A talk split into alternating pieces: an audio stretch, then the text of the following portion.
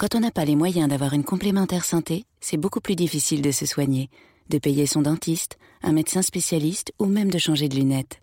C'est pour ça que l'assurance maladie propose la complémentaire santé solidaire, solidaire des personnes aux revenus modestes. Elle ne vous coûte rien ou au maximum 1 euro par jour selon votre âge et avec elle, vous n'avez plus à payer vos frais de santé.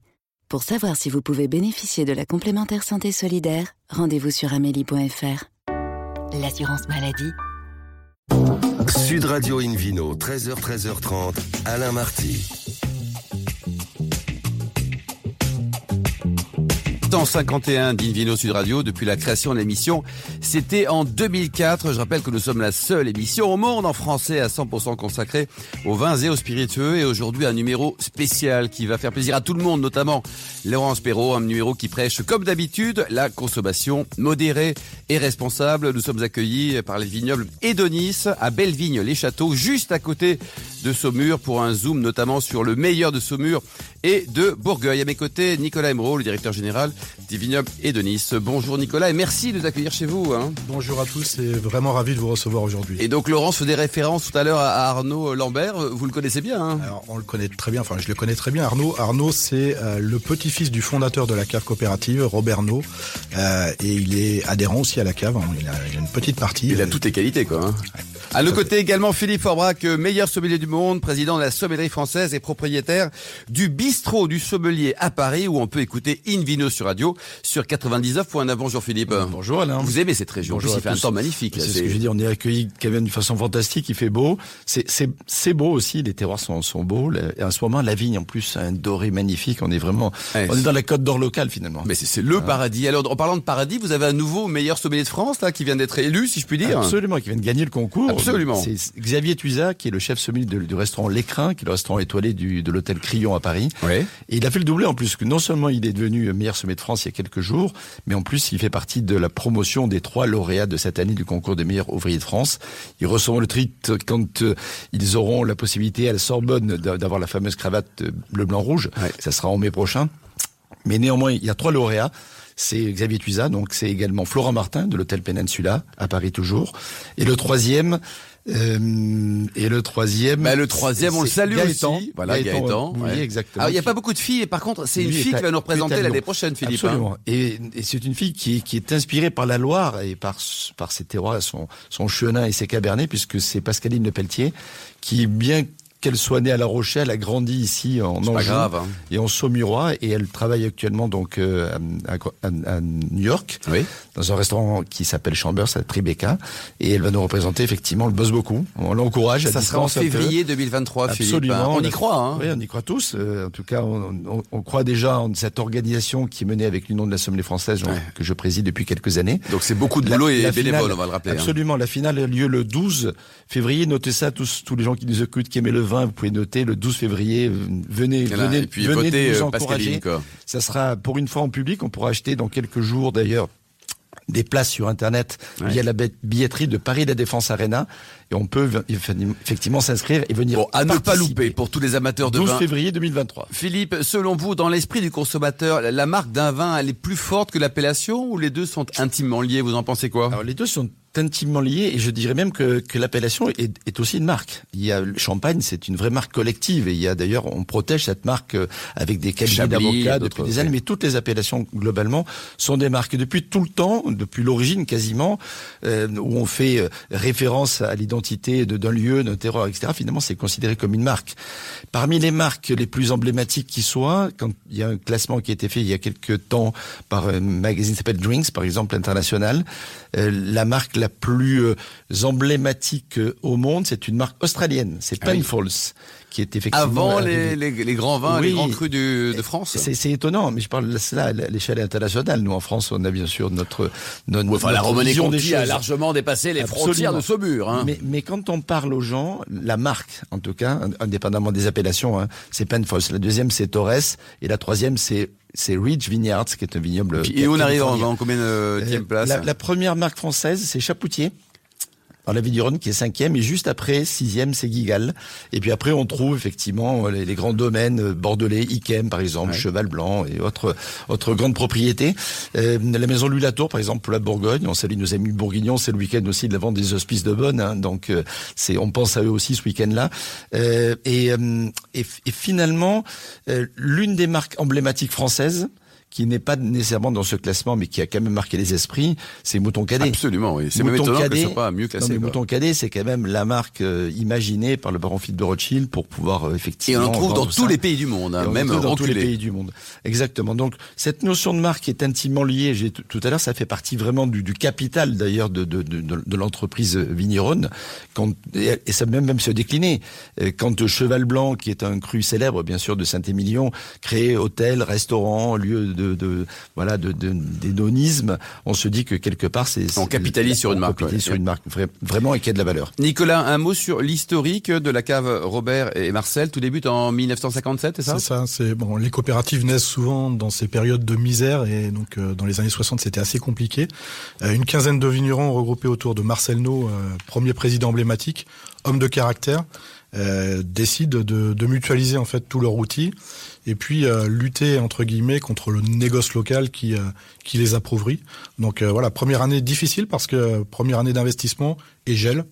Donc eh, toute petite récolte, mais avec une idée une idée assez incroyable. Donc nous chez nous on les appelle les les visionnaires ou les précurseurs, euh, l'idée de, euh, au-dessus de la colline de Saint-Cyr-en-Bourg, de, de, creuser avec une pelle sur 25 mètres de profondeur et travailler déjà à l'époque par gravité avec des conquets de réception, un pressoir à l'étage en dessous, quatre niveaux de, de galerie béton et la mise en bouteille à 25 mètres sous terre. Et c'est encore comme ça aujourd'hui. On a 10 km de galerie troglodyte et on met en bouteille à 25 mètres sous terre et on, on stocke, on élève nos vins dans des conditions idéales d'hygrométrie et, et, de température. Et au total, donc, il y a combien de, de coopérateurs, on va dire? Aujourd'hui, 200 coopérateurs sur les appellations saumuroises et sur les appellations bourgoyoises. Et donc, on salue également votre président, Marc Bonin, qu'on embrasse très fort. Alors, bravo, hein, le vignoble Edonis euh, vient de voir le jour. Quel est le concept et quelles sont les, les grandes missions, euh, Nicolas? Ben, le, le, concept vignoble Edonis, c'est euh, c'est avant tout euh, un constat de, de, nos adhérents et, et, des collaborateurs de se dire qu'on a un monde qui bouge à une vitesse grand V on a des consommateurs qui sont euh, très exigeants, qui sont infidèles, euh, qui sont euh, surinformés, mmh. mais qui veulent non plus uniquement partager un verre de vin, mais vivre des moments incroyables, des histoires, des émotions. C'est toute la dimension expérientielle qui est assez à la mode en ce moment. Et, et donc c'est bah, c'est comment euh, s'adapter et, et, pouvoir, euh, avec le, le, consommateur au cœur de vraiment de, de, la, la, réflexion, la stratégie, la hein. c'est pouvoir y répondre et identifier ces différentes typologies de consommateurs, qu'ils soient euh, experts, connaisseurs, euh, consommateurs de vin bio. Euh, la porte est ouverte à tout le monde. Voilà. On vous aime et, et on vous apprend des choses. Et vraiment, la vision d'entreprise, c'est euh, c'est d'y répondre, c'est changer de métier un peu, on va dire. Euh, aujourd'hui, on est, on est des producteurs de vin qualité, de qualité, on a un savoir-faire assez incroyable, mais c'est comment on se transforme et on répond à cette typologie de consommateurs euh, en, en, en, passant du savoir-faire à l'usage euh, et en leur faisant vivre toute la richesse sensorielle que l'on peut trouver dans la Loire.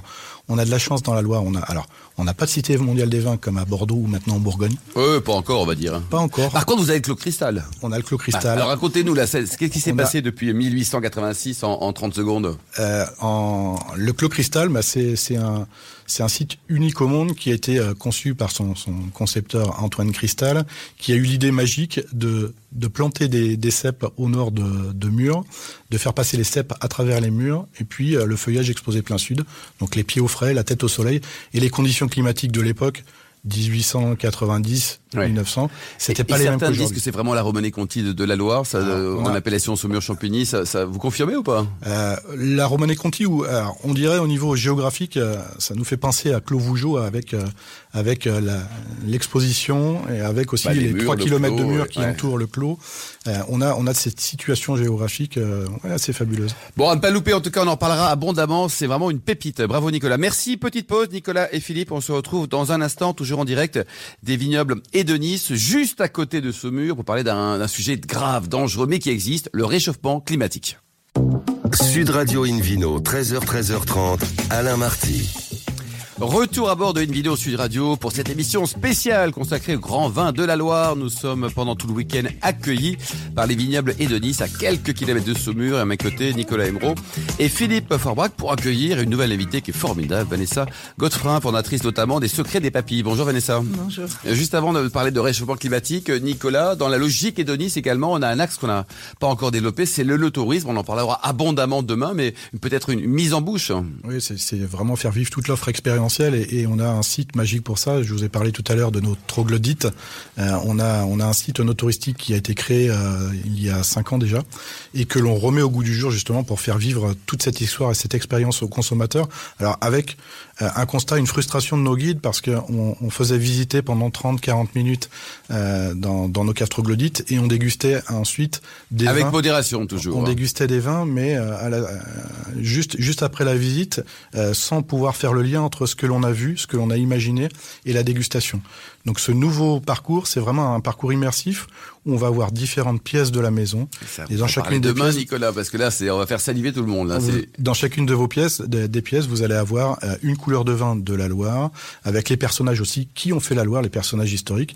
Par exemple, dans la cuisine, vous trouverez les vins rouges et vous trouverez Antoine Cristal qui va euh, allez, pour utiliser les mots à, la mode, qui va, Attention, faire le petit suspense. Une, une, battle avec euh, Rabelais, par exemple, euh, avec des, des, capsules sonores, visuelles, etc. Donc, Suite de l'imaginaire demain. Petit, euh, petit site qui va ouvrir, et c'est pas une blague, et c'est pas un poisson, le 1er avril 2023. et je vous invite, je vous invite vraiment à venir, à venir Merci Nicolas, nous y serons bien sûr. Alors Philippe Orbach, nous sommes le, 19 novembre, hein, comme aujourd'hui, hein, mais, 3022, voilà. Euh, nous sommes à Saumur, bien sûr, parce qu'on peut être que là. Hein. Il fait 33 degrés, et les chameaux ont remplacé les, les chevaux pour laborer le vignoble. Le Clos Cristal titre 19 degrés naturellement. C'est possible tout ça ou pas? Quand on voit le temps qu'il fait euh, aujourd'hui pour Il n'y a pas encore beaucoup de chameaux. Hein. Voilà, il n'y a pas encore beaucoup de chameaux, mais enfin, on, peut, toujours faire, on peut toujours faire des plans sur, sur, sur notre sur notre planète plus que sur la comète. Euh, c'est malheureusement pas impossible, hein. et, euh, et, on voit bien euh, qu'on subit aujourd'hui cette évolution du climat. Il faut il faut pas non plus peut-être complètement dramatiser tout ça parce que dans dans le dans les cycles et quand on regarde notre histoire sur quelques millénaires parce qu'on a quand même des traces de tout ça, on s'aperçoit qu'il y a des périodes glaciaires, des périodes de, de, déjà de réchauffement le cycle a l'air de s'emballer un peu. Il faut vraiment que nous, humains, prennent conscience de ça parce que c'est notre planète. On a dépassé, il y a six jours-ci, je crois, les 8 milliards euh, d'habitants sur Terre, comme on dit. Euh, ça fait beaucoup. Ça fait euh, aussi potentiellement beaucoup de consommateurs de vin. Ça, c'est plutôt une bonne nouvelle. ça, c'est plutôt une bonne nouvelle, mais encore faut-il effectivement qu'on puisse continuer à produire du vin dans mm. les endroits qui, qui, effectivement, sont nos références d'aujourd'hui. Et elles seront peut-être pas les mêmes demain. Nicolas, cette problématique euh, au sein du groupement Edonis, euh, vous, y réfléchissez, vous en êtes conscient, vous le constatez également? Alors, on a la chance d'être dans la partie euh, septentrionale de, France, donc on est moins impacté, mais quand même, on connaît des épisodes, des successions d'épisodes à la fois très froids, voire très chauds pendant cet été, et qui impactent, qui impactent notamment la, la qualité des, raisins et la qualité de la vendange. Donc ouais, ça c'est quelque chose qui, qui, qui est important et à prendre en compte. Euh, on a des réflexions aussi à la fois en interne, mais aussi au niveau de la profession, au niveau de l'interprofession, euh, pour euh, bah, pour intégrer toutes ces évolutions et, et, faire en sorte de ne pas perdre notre ADN, notre identité. Parce que là récemment, entre le, gel, la grêle, enfin cette belle région n'a pas été épargnée, hein, Nicolas. Ah, mais on a on a connu l'ensemble des catastrophes naturelles que l'on peut rencontrer pendant une année, à la fois la grêle, le gel, et, et ça c'est bah, c'est très compliqué pour nos producteurs, pour, pour la survie aussi de leur exploitation. Donc ça, ça fait partie des, des problématiques. Dans le projet aussi de l'entreprise, c'est euh, justement c'est protéger les récoltes. Et, et, on a tout cet euh, enjeu avec euh, des stations météo connectées, capter la donnée, capter la data. Donc on, on, on s'équipe pour justement faire en sorte de bah, de lutter au mieux et de, de, permettre à nos vignerons de, de bien vivre de leur métier. Et aujourd'hui, en termes de, de, production sur le millésime 2022, vous êtes en quel pourcentage par rapport aux, autres années? On va être à moins 20% par rapport à un millésime normal. donc ça, bon, ça commence à, à toucher. Ouais. Philippe Forbrac, il y aura encore un vignoble espagnol dans, dans 10 ans ou pas là? On peut, on peut, on peut l'espérer. Ce qui est sûr, c'est qu'il y a une évolution du style des vins produits, du coup, des vins plus généreux, plus riches, plus, plus, voilà, plus, plus, plus puissants. Il y a, il y a tout un tas de, de, de, de, recherches qui sont faites aujourd'hui à la fois sur la vigne elle-même, c'est-à-dire le, le, plan de vigne, les, les pépiniéristes, les empélographes, etc. travaillent là-dessus.